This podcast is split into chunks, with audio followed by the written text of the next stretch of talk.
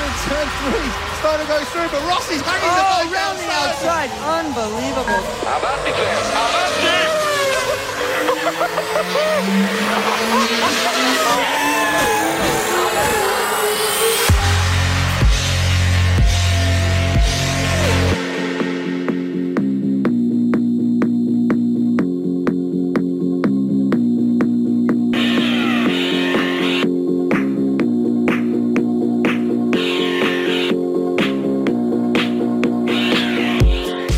Motor Competición con Jesús Poveda.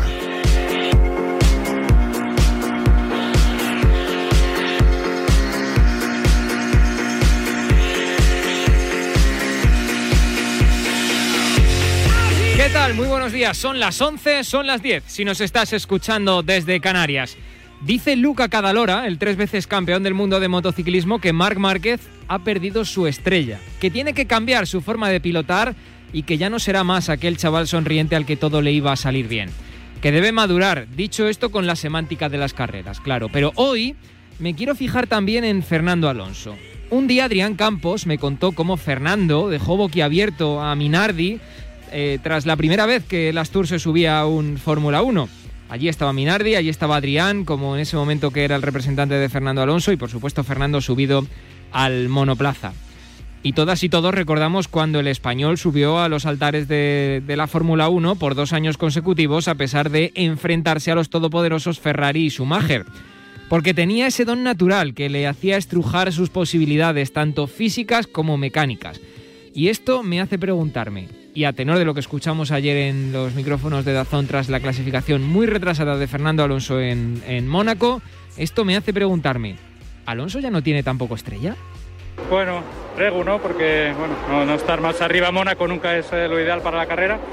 Pero bueno, tuvimos un fin de semana difícil. Desde la primera sesión no, no parecemos demasiado rápidos, así que, bueno, se podía prever eh, que íbamos a sufrir ya desde las primeras de cambio y así ha ido. Así que bueno, una carrera dura por delante sin duda alguna, pero, pero bueno, contento de, volver a estar aquí y de experimentar Mónaco nuevamente. Esperábamos mucho más de esta carrera, sin, lugar, a dudas, ¿no? Teníamos eh, eh, buenas sensaciones tanto en Portugal como en Barcelona eh, de, crecimiento de, del coche de las prestaciones, así que esperábamos en Mónaco estar más arriba. Pero ya digo, desde la FP1 no hemos encontrado un, buen camino y no hemos sabido tampoco arreglarlo demasiado. Así que, bueno, toca sufrir este fin de semana y, y, bueno, pronto ya pensar en la siguiente. Entonces la pregunta es, ¿tiene razón Luca Cadalora? ¿Se puede aplicar esto a cualquiera de los dos? ¿Ya no tienen ese don ninguno de ambos? Marc por la merma física obvia y Fernando por la mecánica y por la edad que al final pasa para todos. ¿Han perdido su estrella ambos? A ver, yo me niego a creerlo, la verdad, pero vamos a indagar un poco hoy en esto en la próxima media hora. Pero es que además si nos estáis escuchando desde vuestro yate, imagino que estaréis en Mónaco a la espera de que arranque la carrera de Fórmula 1. Los que no estáis en yate, pues no os preocupéis que sois como los demás. Leclerc sale desde la pole, aunque es una primera posición a la que todos miran con recelo. El héroe local de Ferrari se accidentó en el momento decisivo de la lucha por la pole ayer sábado. Y esto a todos nos retrotrae a 2006, porque las casualidades de la vida quieren que fuera Leclerc el que tuviera la pole para cuando chocó contra el muro y rompió la dirección de su cabalino rampante, para sacar la bandera roja y que el resto dijeran adiós a todas sus opciones de salir desde la primera fila y desde la primera posición de la parrilla de salida. Carlos Sainz las tenía también y ayer en Dazón se mostró así de cabreado. Podéis imaginarlo, la rabia que tengo de, la primera oportunidad que tengo de hacer la pole en toda mi carrera ni siquiera poder intentarlo. Porque sin duda lo sentías así. Sí, tenía ritmo y de sobra para, para hacer un 11, un 10-1, un 10-2 eh, y no, no, lo he podido hacer. Eh, en el primer run de la Q1, de la Q3 mucho tráfico con eh, la gente delante y no he podido calentar bien el neumático y el último sector quizás no ha sido el mejor pero sabía que tenía dos o tres décimas guardadas en el bolsillo para la, para la última para el último run y no las he podido sacar. Estoy muy, muy cabreado, como os podéis imaginar. Bueno, pues que nos cuente ahora Marco Canseco, todo nuestro compañero de marca en la sección de motor. Y por cierto, en el gran premio más exclusivo del año, el de Mónaco, teníamos que hablar con el exclusivo fotógrafo Miquel Liso, que ha pasado de un concesionario de Fiat allá por inicios de los 90 a ser el profesional más buscado y admirado por todos en el paddock de la Fórmula 1 y de muchas carreras y categorías de automovilismo. A ver cómo y por qué, que él mismo nos lo cuente ahora en un rato. Ah, y tenemos mucho de última hora. Siguiendo con los coches, Alex Palou se ha metido en el Fast Nine de las 500 millas de Indianápolis. Tuvo un accidente, pero está clasificado para luchar por la pole en la mítica carrera estadounidense.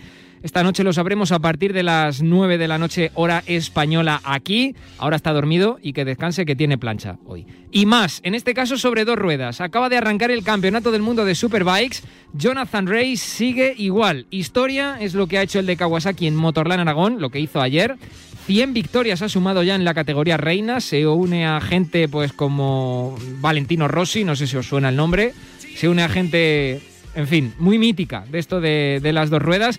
Y acaba de arrancar la carrera de la Superpole, que es la carrera al sprint. Quedan ocho vueltas para el final. Ahora mismo el de Kawasaki, Jonathan Ray, está en la primera posición. Sam Lowes es segundo. Chad Davis está en la tercera posición. Scott Redding está en la cuarta. Del resto irse hasta la novena posición para ver a Álvaro Bautista. Y para ver eh, al resto de los pilotos españoles hay que retrasarse un poco más. Decimonovena posición para vigésima hora para Tito Rabat con la Ducati del Barney Racing. En fin, que esto es marca motor competición con la realización técnica de Raquel Valero. Abrimos gas.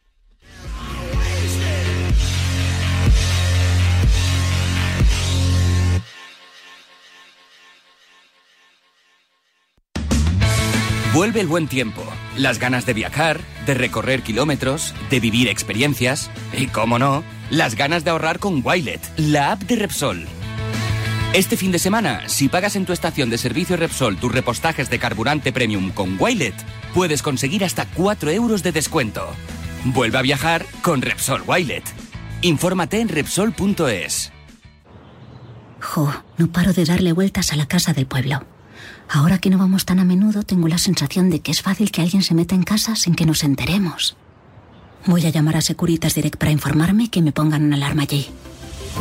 Confía en Securitas Direct. Ante un intento de robo o de ocupación, podemos verificar la intrusión y avisar a la policía en segundos. Securitas Direct, expertos en seguridad. Llámanos al 900-103-104 o calcula online en securitasdirect.es. ¿Que diga algo de marcador? Pues marcador es. Es.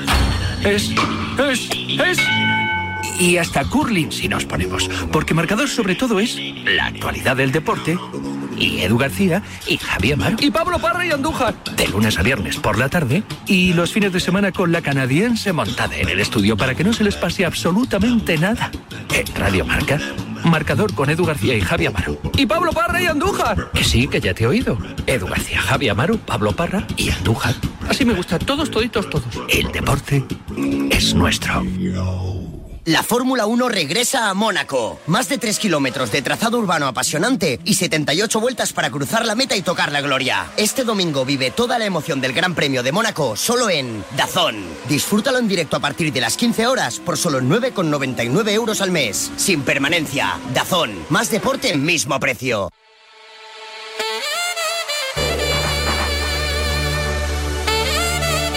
Venga, vamos allá, sintonía de la Fórmula 1, te lo vamos a contar obviamente a partir de las 3 de la tarde aquí en Marcador GP y obviamente vas a poder leer todo al respecto en el directo de marca.com, en las páginas de Marca hoy una maravillosa previa y en las páginas de Marca mañana una maravillosa crónica y, y temas, como no podía ser de otra manera. Si mi alergia me lo permite, vamos a intentar analizar cómo, cómo ha sido el, la lucha por las poles de ayer y lo que esperamos en la carrera de hoy. Marco Canseco, compañero de la sección de motor, ahí- aquí en la redacción de Marca. Hola Marco, ¿qué tal? Buenos días. Hola, buenos días, Jesús. Bueno, eh, por empezar un poco con el tema con el que habría este Marca Motor competición, eh, me imagino que leíste las palabras de Luca Cadalora que dijo al respecto de Mar Márquez que había perdido la estrella, que había perdido esa capacidad de alguna manera con, algo de suerte por el que todo le salía bien. Y yo me preguntaba si a Fernando Alonso le pasa un poco igual. Porque... Bueno, ca- ca- cada hora es un poco rosista, ¿no? Sí, sí, sí, sí. sí. Por, O lo, sea, por lo que, por lo que parece. eh, eh, partiendo de ahí, partiendo de ahí. Pero eh, yo me, haciendo un poco un análisis, yo lo he dicho en el inicio del programa, me niego a creer que eso pueda pasar. Pero, porque los dos son talentos innatos de esto de- del motor.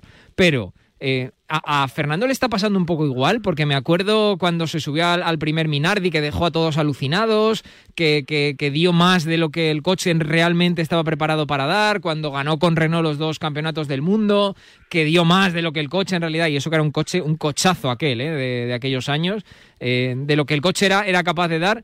¿Qué le está pasando a Fernando Alonso? ¿Se puede hacer un paralelismo en ese sentido? Yo, ya te digo, me niego a creerlo, Marco. A ver, eh, a Fernando le está costando más de lo que pensaba volver, pero no es nada. Yo creo que no está muy relacionado con la edad, porque Esteban Ocon el año pasado regresó después de un año en blanco, uh -huh. en 2019, y Richardo estuvo prácticamente el 70% de la temporada por delante sistemáticamente. Y al final, en, creo que en Abu Dhabi le superó en, en clasificación y en carrera a Esteban. O sea que eso para un piloto de 24 años. Sí, sí. Así que cuesta, cuesta muchísimo volver. Eh, Schumacher en su día eh, volvió a otra Fórmula 1 mucho más diferente y jamás volvió a ser el mismo. Y, pero incluso así acabó haciendo una pole en Mónaco que le quitaron por, por una sanción que traía del Gran Premio anterior de España. ¿Cierto? Eh, sí, porque traía una sanción en parrilla de cinco puestos por, por una colisión en el Gran Premio de España y, y le quitaron la pole aquella de 2012 sí. en, en, Mónaco, pero la hizo, el tiempo lo hizo y, el, y fue el mejor tiempo de, de, de, la clasificación. Bueno, luego vamos a hablar con Miquel Liso, que es buen amigo tuyo y al que ya he presentado antes. Eh, ahora en unos minutitos le pegamos un toquecillo, pero eh, por hablar un poco de lo que ha pasado en el día de ayer, eh, pole para Charles Leclerc, que, oye, pues reventó la, la, dirección de su Ferrari en, en, en, la, en el momento en el que todos estaban ya en la vuelta definitiva para intentar luchar por la pole y esto ha traído suspicacias. Nos ha recordado un poco a 2006.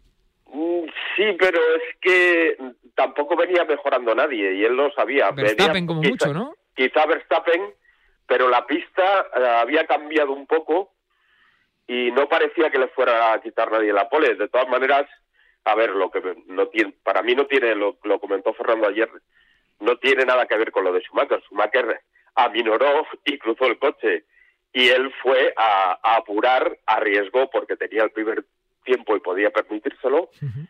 Y tocó el tocó la valla y se fue contra el otro lado. O sea que no no hay Para mí yo lo vi como un accidente, no no se puede saber lo que pensaba el piloto, pero no, yo creo que eso arriesgó un punto de más porque porque tenía el primer puesto ya. Y que romper una suspensión de un Ferrari de Fórmula 1 no es una cosa barata, como sí. para hacer así por, no sé, por mantener una pole, que al final es muy importante en Mónaco, y más siendo el circuito de casa de Charles Leclerc, pero bueno, tampoco es para romper una suspensión y, y las horas de trabajo que lleva a los ingenieros y a los mecánicos en, en la mañana de hoy. Eh, eh, Carlos estaba muy enfadado, ¿eh, Marco? Carlos estaba enfadadísimo porque porque consideraba que podría haber incluso luchado por la pole, aunque, como tú dices, no sé si es porque de repente el cielo se nubló, bajó de alguna manera la temperatura, pero la pista ya no tenía tanto agarre.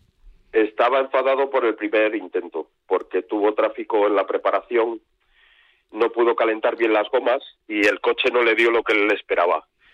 Eh, y luego pensaba que en el segundo podía bajar su tiempo, pero yo creo que según venía en la vuelta, que era la última, no, ya no tenía opciones de conseguir la pole, salvo una cosa muy extraña, dos sectores, segundo y un tercero, que, que no parecía que estuviese a su, a su alcance. Se quejaba más por el potencial que no había podido sacar por una por una serie de circunstancias más que más que otra cosa. Y va a salir en la cuarta posición. Es una pena porque Ferrari durante todo el fin de semana ha estado para eh, hacer primero y segundo, eh, tanto monta, monta tanto, da igual con, con, cuál de los dos, pero ahora ya lo que yo me pregunto, y seguro que se preguntan mucho nuestros oyentes, es qué posibilidades tiene Carlos de hacer su primer eh, podium con Ferrari y me he quedado así pensando porque ya no digamos la posibilidad de, de, de, hacer una victoria. Tiene que adelantar a tres pilotos en un sitio en el que es o adelantas en la salida o adelantas con mucho a uno o a dos en, en el baile de, de los boxes sí, podría llegar al podio, yo creo que lo tiene a su alcance, haciendo una buena salida, que Carlos sale muy bien. Uh -huh. Recordamos una con una salida con, con Renault, creo recordar, o con McLaren, bueno, ad adelantó a tres o cuatro pilotos antes de la llegada al, de llegar al casino. Uh -huh. y, y, yo creo que lo tiene a su alcance, a, a Botas y a Verstappen y a Leclerc va a estar un poco más difícil, pero yo creo que podría conseguir el, ponerse tercero en la salida. Bueno, sería maravilloso, ¿eh? En Mónaco, en la joya de la corona de, del calendario de Fórmula 1, que consiguiera Carlos su primer podium con Ferrari. Y recordemos, eh, dentro de la primera mitad de la temporada, ¿eh? que ni siquiera, ni siquiera hemos llegado al, al Ecuador de la temporada 2021 de, de Fórmula 1. Eh, déjame, Marco, que incorpore a la conversación a tu buen amigo y gran fotógrafo Miquel Liso, al que ya han apodado en muchos casos como el artista de la Fórmula 1. Hola, Miquel, ¿qué tal? Buenos días. Buenos días, ¿qué tal? ¿Cómo estás? ¿Cómo estamos? Te, Marco. te, te pillamos. Hola, hola Miguel. Hace, hace mucho que no nos vemos con lo de la pandemia y eso, pero, pero bueno, eh, Miquel Liso es un, un verdadero crack. Eh, tiene unos libros de, de arte de Fórmula 1 porque él no hace fotografía, hace arte, que son sencillamente maravillosos. Ya te digo, ya te digo. Hay muchos pilotos, lo decíamos antes, hay muchos pilotos que se, que, que se interesan mucho por Miquel, por sus fotografías y que tienen muchas ganas de, de tenerlo, eh, de tener sus fotografías en casa, a pesar de que son ediciones muy limitadas y muy, muy exclusivas. Miquel, ¿te pillamos en Mónaco? No, no, no, no, no. Te has Estoy quedado en casa, ¿no? Estoy en casa. Muy bien, Estoy ¿qué haces? casa. Pero has estado mucho ¿qué en? Mónaco, ¿no? Pues sí, la verdad es que, a ver, eh, desde el año 99, pues eh, yo qué sé, a lo mejor me he perdido cinco, unos 15, unas 15 veces en, en, en Fórmula 1 y en rallies, que en la época de rallies, pues a lo mejor también estuve ahí como 10 veces. ¿Te pilló Pero por sí. allí el 2006, cuando el aparcamiento de, de las rascas de, de Schumacher? Pues sí, me pilló y me pilló allí, además que creo que incluso tengo las fotos porque eh, eh, en Mónaco cuando está terminando la, la quali ya me, me pilló eh, volviendo y, como fue en la Rascas, que es justo donde ya te vas a la sala de prensa, me pilló allí, mm, sí, sí, tuve la suerte de estar allí. eh. Y, y Sí, sí. eh, estábamos preguntando, le he preguntado a Marco, estábamos preguntando un poco ayer también nuestros compañeros de Dazón en, la, en el post de, de las poles, si lo que había pasado con Leclerc nos, nos eh, recordaba un poco a lo de Schumacher. A prácticamente nadie nos recuerda. Eh, está ahí la suspicacia, pero no es lo mismo aparcar un Ferrari que romper una suspensión. Pues yo lo veo así, ¿eh? Yo veo lo- un poco lo que hizo Schumacher, eh, de verdad, lo veo, lo veo. ¿Sí? Yo creo que lo que pasa que el yo creo que Leclerc mm, no me no tuvo la mesura para para hacerlo. Yo creo que intentó hacerlo toque de, de rueda, me quedo parado y ya está. Y yo creo que se le, se le fue de las manos. Claro, no, Mi no. opinión, ¿eh? No, no, es- los pilotos un poco que no sé. Eh, puede, puede que sea así, pero eh, mientras en el caso de Schumacher se pudo demostrar en la telemetría que cambió Mm. completamente a las vueltas anteriores, aquí es imposible. Así que lo Sí. sabe Leclerc solamente lo que, lo que quiso hacer y, y no, Yo- no se Sí. puede demostrar. Podría Lo ser sabremos perfectamente, en unos podría años, ser ¿no? perfectamente la versión que da Miquel. Lo sabremos. Eh, yo tampoco la descarto. Lo eh. sabremos, lo sabremos. en pero unos años. que, que no es algo que sea aparentemente punible. Es, es a lo que yo me refería Eh, al principio. No, no. eh, sí, de hecho, si no le han sancionado, no le han sancionado. Fin. Eh, Miquel, eh, un día te llamaremos con más tranquilidad para hablar de ti y de tu historia, que me parece que es flipante. No descarto que sea esta semana, por cierto, pero tú has estado mucho en Mónaco y queremos a- charlar contigo para que nos hables un poco de cómo es ese gran premio que vemos tan exclusivo por la tele, que vemos a la gente en los yates, que vemos a la gente en los balcones, que se pagan millonadas por estar en esos balcones Sí. viendo la pues eso en, en la curva de, Leo- de Loebs y, y etcétera Eh, ¿cómo es ese gran premio? tú que has estado tantas veces ¿qué, qué te ha sorprendido? ¿qué has visto? ¿qué no te ha sorprendido? La verdad es que para mí bueno, es una locura. Mónaco es el mejor gran premio. Para mí, los Mónaco, Singapur eh, y Barcelona son para mí los mejores, pero Mónaco es único, extraordinario y sobre todo para los fotógrafos es una cosa única. Te diría que Marco también, que ha tenido la, la oportunidad de bajar a pista, esto es una cosa impagable. Es decir, ya, ya dentro de- del mismo Gran Premio, que hay gente que pagan miles de euros para, para estar en un balcón, para estar en un barco, lo que hemos podido hacer nosotros es que no tiene precio, porque estamos en la pista. eh, Sí. Incluso, ostras, Para- bueno, lo sabe, lo sabe Miquel, para los fotógrafos es lo más incómodo del año porque tienes que cargar con todo el equipo por Sí. escaleras arriba y abajo. No existen los... La vanet te lleva a un punto, Y a partir de ahí eh, andando. la furgoneta Sí. al principio, No. pero el, el resto de la, el resto de la sesión hay que estar cargando y normalmente con sol y con calor es el- para el fotógrafo es el gran premio más duro. siempre hay que ir a pie. Es decir, yo creo que la que la furgoneta la he utilizado una vez en, en 15 años. Siempre es a pie. Eh, recuerdo la primera vez que fui, eh, claro, yo, yo estaba con José María Rubio y me decía, venga, pa, pa- vete para la pista. Y bueno, era una locura, era para llorar, porque es que te perdías, eh, pasaba el tiempo y no habías hecho una foto, bueno, un drama al principio, hasta que no controlas eh, todos los accesos, accesos incluso prohibidos que te saltas en plan, bueno, aquí no se puede, pero entro, eh, tienes que ir por dentro de hoteles, eh, ascensores, es una barbaridad y cada año encima te cambian, te lo cambian todo. Dices, bueno, entraré por el hotel este, no, hostia, ya no se puede, por la puerta esta, no, bueno, pero en realidad eh, es increíble. eh, tienes que estar muy en forma, cosa que no estoy, que no, que no estoy yo, pero, pero la verdad es que es, es lo que dices, ¿no? Con objetivos del 600 milímetros cargándolo, corriendo todo el rato, pero y encima el tiempo pasa muy rápido ahí. Es decir, una, una cualificación es que te parece que sean cinco minutos. Madre mía. Oye, Mi- eh, Miquel, eh, tú, has, tú has expuesto allí, ¿no? Tus fotografías, que recordemos que son Sí. muy exclusivas, ediciones muy limitadas y, y- y de gran formato. Sí, sí, el tema es que es muy fuerte todo esto porque al final este proyecto da la casualidad que en, en- en pocos meses, en dos meses, creo que ya va a salir, después de nueve años. Es decir, una cosa muy bestia que la gente me dice, pero ya, sal- que salga ya, que salga ya. Ha salido Petit Comité, se han hecho exposiciones, han salido cosas, pero en realidad sale dentro de muy poco eh, un proyecto de nueve años, dos millones de fotos disparadas, para al final solo sacar 300 obras finales. Y sí, sí, he expuesto en Mónaco, he tenido la suerte de exponer ahí en la, en la recta principal, en la recta de, de meta, Ni más ni en una sala de exposiciones que había ahí. sí. Oye, ¿por qué los pilotos se interesan tanto por tus fotografías? Son fotografías muy especiales, Marco las ha visto, son casi dibujos, ¿no? Bueno, al final la fotografía Sí. es eso, pintar con la luz, pero en, en tu caso no es la fotografía clásica, no es la fotografía típica de, de- del el piloto pasando o el, coche desde Bueno. el morro, no sé, es, es un poco casi light painting, ¿no?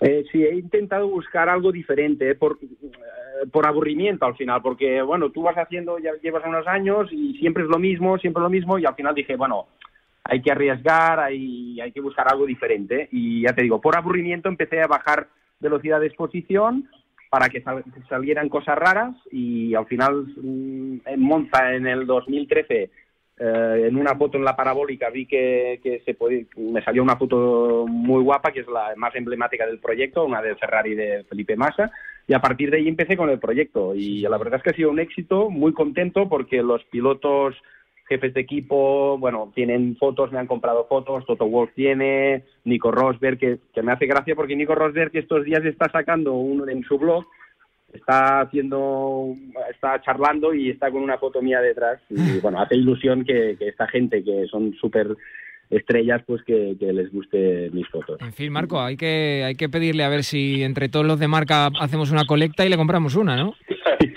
Además, bueno, Miquel no solo ha, ha hecho motor, porque ha estado años yendo al, al Camp Nou para hacer un libro de Sí. Esta es una novedad también bestia que va a salir también dentro de poco. Es que va a salir todo junto. no he sacado nada y va a salir Eso todo. está bien, eso está bien, hombre. Estoy haciendo un proyecto de Messi de cinco años, también lo mismo, pero con Messi. Y que no sabe ni nadie. En fin, pues, pues lo veremos y te llamaremos cuando, cuando suceda. bien, Miquel. Liso, Marco Canseco, mil gracias, que se me acaba el programa. Un abrazo. Gracias. Abrazo para los dos. Y oye, tengo una recomendación para ti que no te puedes perder enseguida, ¿eh? Porque en yate es la mejor manera y la más glamurosa de entrar en la bahía de Monte Carlo. Y este fin de semana no será para ir al casino, sino para vivir el Gran Premio de Fórmula 1. Es la joya de la corona del calendario. Entró allí en los años 50 y desde entonces es uno de los más peligrosos de todo el mundo. El trazado está dentro de la propia ciudad, lo que hace que eh, sea extremadamente difícil adelantar y extremadamente fácil caer al mar, a una piscina o subirse a un balcón de esos lujosos apar- apartamentos.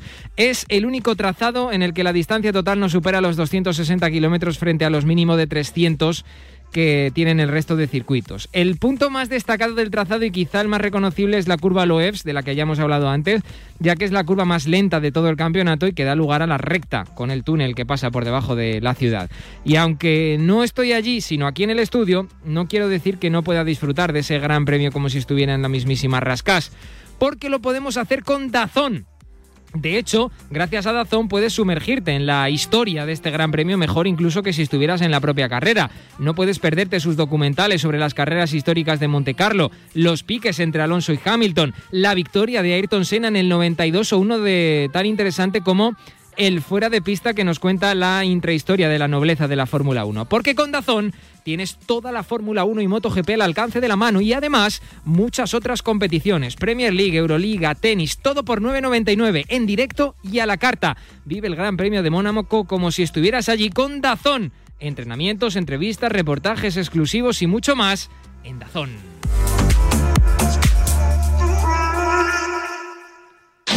Y al respecto de esas palabras de Luca Cadalora, hoy cierra nuestro, nuestra voz de las carreras. David Blay, cierra tu amigo. La estrella siempre se tiene. Otra cosa es que las circunstancias en las que tú estés afrontando una recta media o final de tu carrera sean iguales a las que tenías. Sin duda Michael Schumacher tenía la estrella y la seguía teniendo cuando Fernando Alonso le ganó los campeonatos del mundo. Lo que pasa es que apareció alguien que en aquel momento fue mejor que él, incluso con un coche que en principio no lo era. Y Mar Márquez siempre ha tenido la estrella y siempre la tendrá, porque en cuanto tuvo la oportunidad, aunque fuera lloviendo, hace apenas unas semanas se volvió a poner delante. No creo que la estrella se pierda, creo que hay circunstancias en las que uno debe ser consciente de cuál es la realidad de su día a día. Mar Márquez está mermado físicamente, por mucho que se entrene, por mucho que se ponga a tono. Seguramente no va a tener la frescura muscular ni la frescura ósea que tenía cuando empezó su carrera y eso te influye en la cabeza de un momento a otro. Ya lo hizo con Jorge Lorenzo, que confesó que tenía miedo a hacerse daño y poco a poco se fue alejando del motociclismo. Y Fernando Alonso es muy bueno y lo seguirá siendo. Por mucho que haya pasado algunos años fuera de la Fórmula 1, seguramente se va a volver a adaptar, pero ni Alpine Renault, ni estamos ante una persona que por muy bien físicamente que se encuentre en una franja de edad, tiene a gente que con 15 años menos que él tiene la capacidad de poder pensar de otra forma, relajarse de otra forma, visualizar de otra forma, incluso estimularse muscularmente de otra forma. Así que yo no creo que hayan perdido la estrella, pero es verdad que cada uno de ellos debería repensar si puede aspirar a volver a ser lo que era o si tiene que intentar buscar de alguna manera la posibilidad real de adaptarse a las nuevas circunstancias, que posiblemente van a ser las que tengan de aquí al final de su carrera. Y aprovecho antes de marcharnos porque última hora, Jonathan Rey acaba de ganar su, ciento, su 101, su carrera 101. Vaya, vaya con Jonathan Rey. Un abrazo, chao.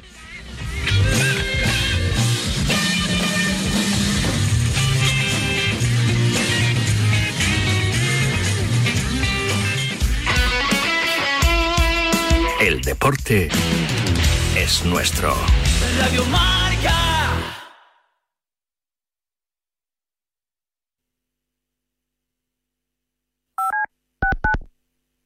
Si te dicen que la vida es como un gol.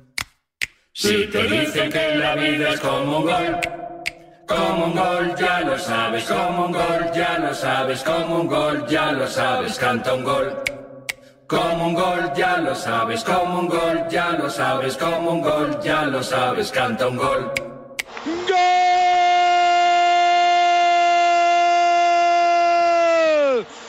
Radio Marca. La vida es como un gol. Pero traen de beba y se quitan los malos humos. Simeone, ¿te has dado cuenta de lo que está Saúl este año, eh? Y cuando viene el banquillo, Simeone. Viéndolo jugar, digo, esto vienen a empatar, pero vamos, estaba más claro que el agua. Se gana facilito el Sevilla. Cómo me alegro por el español y su ascenso a primera. Y si no gana la liga, pues la culpa será de los árbitros, del VAR, del Madrid y de una tía mía que tengo en Murcia. En Marcador tenemos un teléfono con WhatsApp para que envíes tus mensajes de voz desde cualquier parte del mundo. 0034 628 26 90 92. ¿A qué estás esperando? ¡Qué barbaridad! Gracias, de Marca. Fútbol, baloncesto y todo el deporte lo vivimos en directo todos los días en Radio Marca.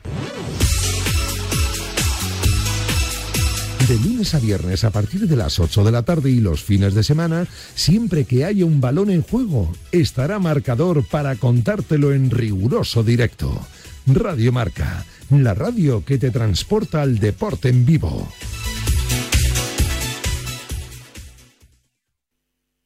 El deporte es nuestro.